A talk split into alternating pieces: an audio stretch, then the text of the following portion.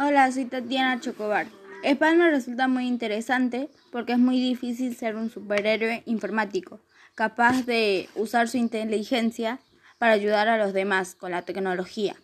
De acuerdo pasa el tiempo, la tecnología crece, los humanoides van a ser parte de ese, ese gran cambio.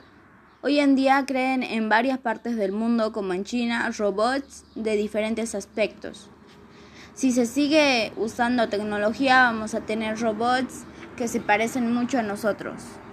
Eso es lo que yo entendí. Muchas gracias.